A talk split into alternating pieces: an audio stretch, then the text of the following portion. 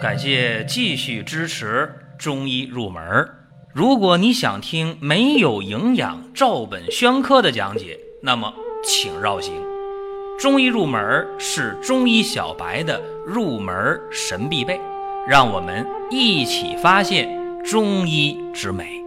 下面说两个微信公众号：蒜瓣兄弟、光明远。各位在公众号里，我们继续缘分。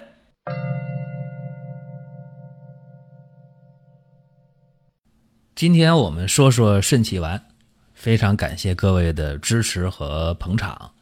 各位呢，可以在音频的后方进行点赞、转发、评论，我们可以互动啊，有什么问题可以来交流探讨。肾气丸呢，它是汉代名医，也就是我们的医圣张仲景在《金匮要略》这本书里边出现的一个方剂，所以也叫。金匮肾气丸，当然有人还说啊，这叫八味肾气丸，嗯，那没错，是一个药。还有人说呀，这叫桂附地黄丸，嗯，注意了，桂附地黄丸和金匮肾气丸它是有区别的。那么下面就要给大家讲这个事情了。甚至有的人不理解，说不对吧？说你金匮肾气丸和这个。贵附地黄丸它没什么区别呀。话既然说到这儿了，就得讲透了。金匮肾气丸，它和六味地黄丸差两味药。六味地黄丸是宋代钱乙，它根据金匮肾气丸去掉了两味药，一个是桂枝，一个是附子。啊，去掉两味药之后，这个就变成了滋肾阴的，可以给小儿用药的。因为钱乙是宋朝太医院里的太医，他治疗小儿病那是最有名的。那现在很多人用六味地黄丸说补肾呐，说吃六味，哎呀，那我就补肾了。腰酸呐，腿软呐，肾虚呀，阳痿呀，早泄呀，月经不调啊，都要吃六味地黄丸，对吗？显然是不对的啊！注意了，六味地黄丸是滋肾阴的，单纯的肾阴虚，还得是不太严重的情况下，用六味地黄丸是可以的。比方说腰膝酸软呐，手脚心热呀。胸口窝热呀，潮热盗汗呢，心烦不眠呢，当然这都得是症状比较清浅的时候，用六味地黄丸用一段时间还可以，常吃也是不行的，因为它单一的滋阴会导致阳虚出现。那六味地黄丸再加上两味药，桂枝和附子，就是金匮肾气丸。所以是钱乙把张仲景的方做了一个小调整、小改变，这大家得知道。在《金匮要略》在张仲景医圣老人家的这本书里边的肾气丸是什么呢？是桂枝还是肉桂啊？这个大家得知道，千万要知道啊！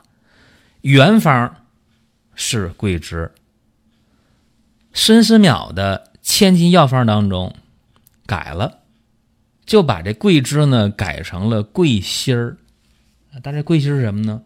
桂心儿就是肉桂皮中间那层，那叫桂心儿呗。到了宋朝的《太平惠民合剂局方》，就改成了肉桂。肉桂的话，就是这个我们今天说那个桂皮啊，厨房那个炖菜那个东西，炖肉用的。它跟桂心的区别是什么？肉桂整个一张皮，桂心儿是中间那层皮。那桂枝呢，是树枝呗，对吧？它不一样啊。桂枝和肉桂都有温经散寒的作用，但是呢，还有差异。具体来说吧，桂枝呢，善于通阳，能够温化水饮，所以呢，水饮停聚、水湿泛滥、气血凝滞这些症。啊，这些的问题用桂枝是适合的。并且啊，张仲景在肾气丸里用桂枝呢，我们综合来分析，它有几个作用。第一个呀，就是桂枝配附子，干嘛呢？温肾助阳，而且桂枝呢配上泽泻、茯苓，还能化气行水呢。另外配上丹皮，活血化瘀。所以你看啊，大家说，哎，那我知道 D 八三三四丹柘茯苓散加上桂枝加上附子，整个全方组方严谨周密，配合非常的精当。而且啊，这里边大家再往深想一步啊，那些有基础的，我们听这节目人当中有一部分有基础的。你比方说，咱们讲肉桂啊，肉桂呢，它这个气味就比较醇厚了，对吧？它就善于补，善于纳气，能够引火归元。所以呢，它这个是性守而不走，跟桂枝那个性走而不守正好相反。所以说，你用肉桂的话。就能对这个命门火衰、虚火上浮、肾不纳气啊导致的下焦虚寒呢、喘咳呀、虚脱呀，这个时候用肉桂，它就显得非常的适合。所以不同的症状啊，用的东西是不一样的，这也就有了后世有这个桂附地黄丸。它和金匮肾气丸有什么区别呀？无非就是这里边桂附地黄丸用的是肉桂，金匮肾气丸还是原方用的是桂枝。那我把这区别概括一下吧，要是大家不知道，金匮肾气丸呢是肾阳不足、水湿泛滥之症；桂附地黄丸呢是什么呢？命门火衰、肾不纳气啊。这么说就明白了。我再说吧。你下肢有水肿的、肾虚的，用金匮肾气丸就特别特别适合啊。那么出现了肾阳不足了、肾不纳气了、喘呐啊，出现那种呃下焦虚寒的症状的，比方说啊，呃，有的人上点年纪或者是未老先衰的，腿呀凉啊、腰酸呐、脚凉啊啊，经常的坏肚子啊。是吧？啥没吃什么特别东西，坏肚子了，对吧？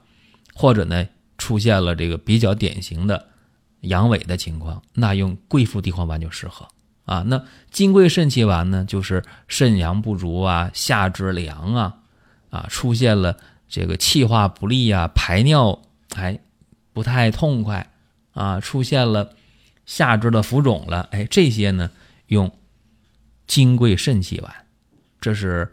先说桂枝和肉桂吧，啊，不同的主方有啥区别？那下面咱们还说一下另一个不可不说的地方，就是地黄。因为六味地黄丸里边不是有地黄吗？对吧？六味地黄丸里边用的啥是熟地黄，对吧？那么原方在《金匮要略》这本书当中，肾气丸用的到底是？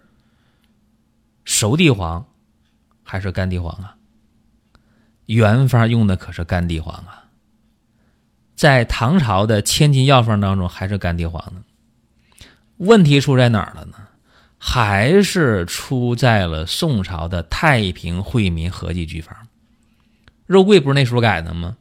地黄也是，到了宋朝了，在太平惠民和剂局方当中就把干地黄变成了熟地黄了。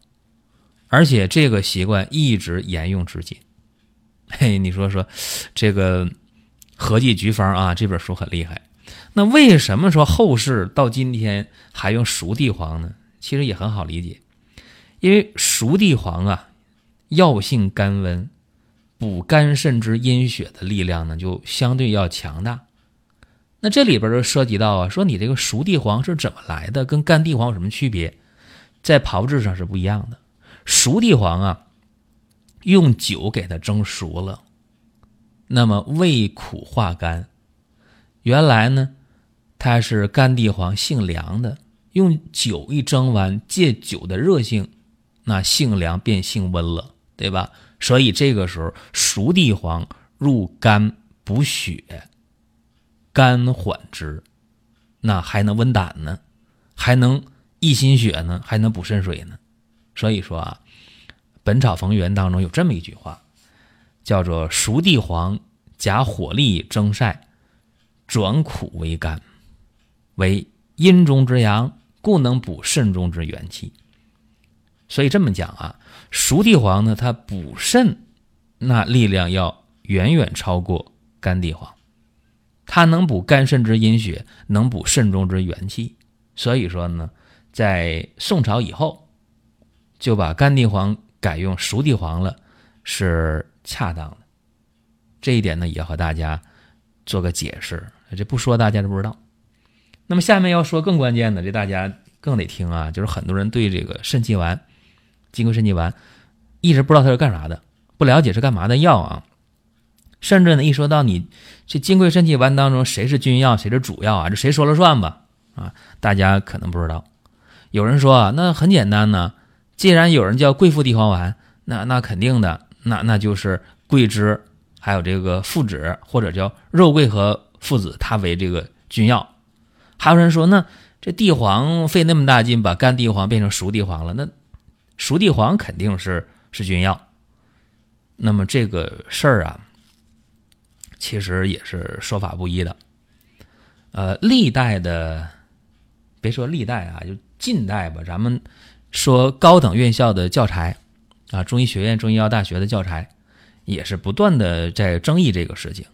大多数的教材当中都说了，你肾气丸当中桂枝和附子这是君药啊，但是。也有一些大学的教材当中就说了，说你这个熟地黄是主要。那么争论从来没有断过啊。这人编教材就说，呃，熟地黄是主要；那人编教材啊，那就是桂枝附子是主要啊，各有各的说法。那我们不去讨论这个事儿啊，说你编错他编对了，咱不讨论这个事儿。我们就说这个肾气丸当中，你得听谁的？你得听创立这个方子的人，对吧？我觉得没有人比张仲景更有发言权。医生老人家创立这个方子究竟是干啥的？我们得尊重这个事实。说谁是君药，谁是主药，还得看张仲景。从这个肾气丸，张仲景创立的药物的配比来看，这个是最有说服力的。谁最多呀？干地黄，因为当时不是干地黄吗？到宋朝得改熟地黄了吗？在这个全方的药量占比当中，大家要知道，整个这个药方是二十七两啊！你别害怕啊，那汉朝的那个两可不是我们现在用那个两。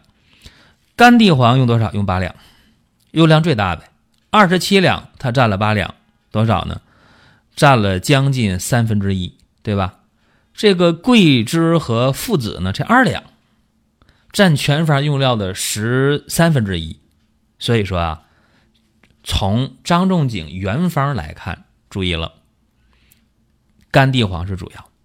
那么后世把干地黄变成熟地黄了，费那么大劲，又用酒去蒸，又去晒，谁是主要啊？根据这个重量的配比来看，还是地黄啊，熟地黄为主要为君药，这个是。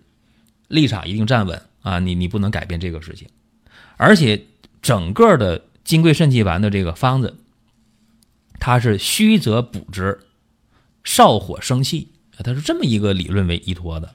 而且这里边这个地黄啊，滋阴补肾，山茱萸、山药补肝益脾，这三个药往一起合，怎么样啊？就能够补肾填精了，是吧？肝脾肾一起来了，补肾填精吗？而桂枝和附子的话是温肾助阳的，所以说啊，大家得知道肾气丸呐，这里边用了桂枝和附子啊，是干嘛的？它是占的量啊，这两个助阳的、助热的药，它是在这个滋阴药当中起啥作用呢？用了滋阴药的十分之一的量，所以你你说用这个桂枝和附子，它是。补阳的，是助阳的，都不是，这可不是去让你补这个火呀，而是微微生发这个火。这个火是什么呢？也就是肾气，是吧？气它是可以化火的，微微生发点肾气，让它把这火助起来。换句话说啊，金匮肾气丸是通过补肾填精来温肾助阳，让肾精足以化生肾气啊，是这么一个原则。所以大家对这个金匮肾气丸呢，你别把它当做一个特别猛的一个药，说它就就能去助这个阳，呃，不是，它是补阴药配伍补阳药，它是一个阴阳之间相互为用。换句话说，它是阴中求阳的这么一个药。这方面呢，张景岳说的就特别好啊，他说阴阳原同一气，火为水之主，水即火之源。水火原不相离也呀。再给大家通俗点解释吧，就是金匮肾气丸这个方子啊，在补阴药当中少量加补阳药，它是温肾助阳的，是阴中求阳的，以化生肾气的。所以说呢，做成丸剂也非常的适合。丸者缓也，别急，千万别急啊！你肾阳虚了。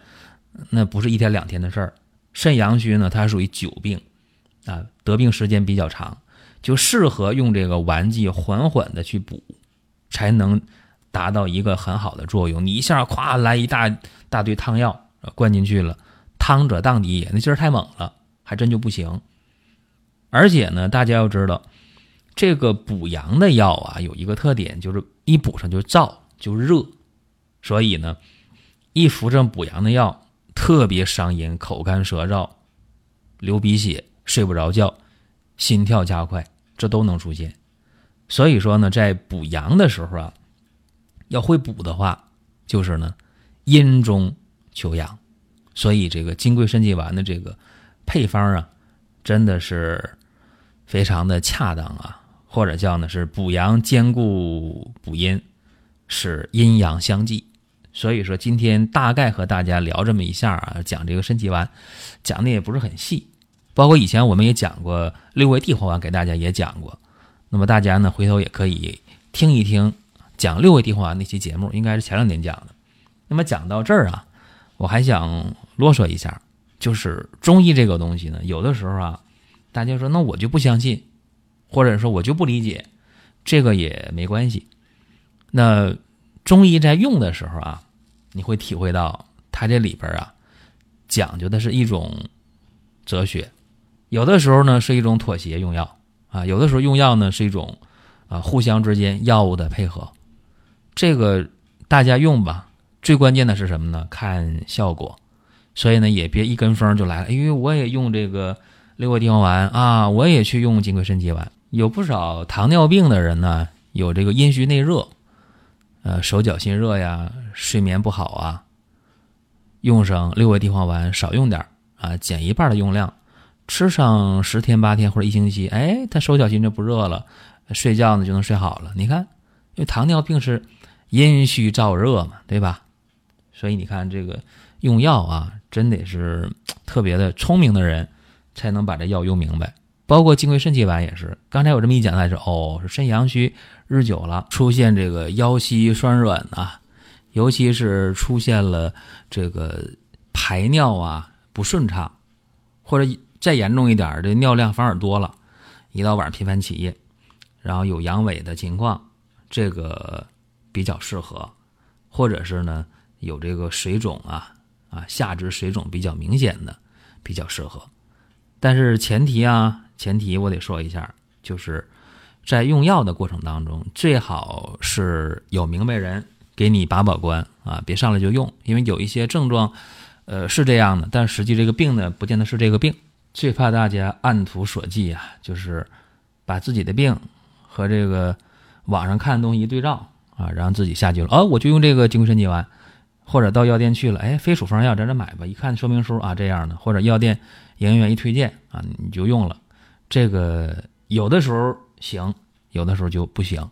好了，多的不说了，咱们今天就讲到这儿，下期节目接着聊。下面说两个微信公众号：蒜瓣兄弟、光明远。各位在公众号里，我们继续缘分。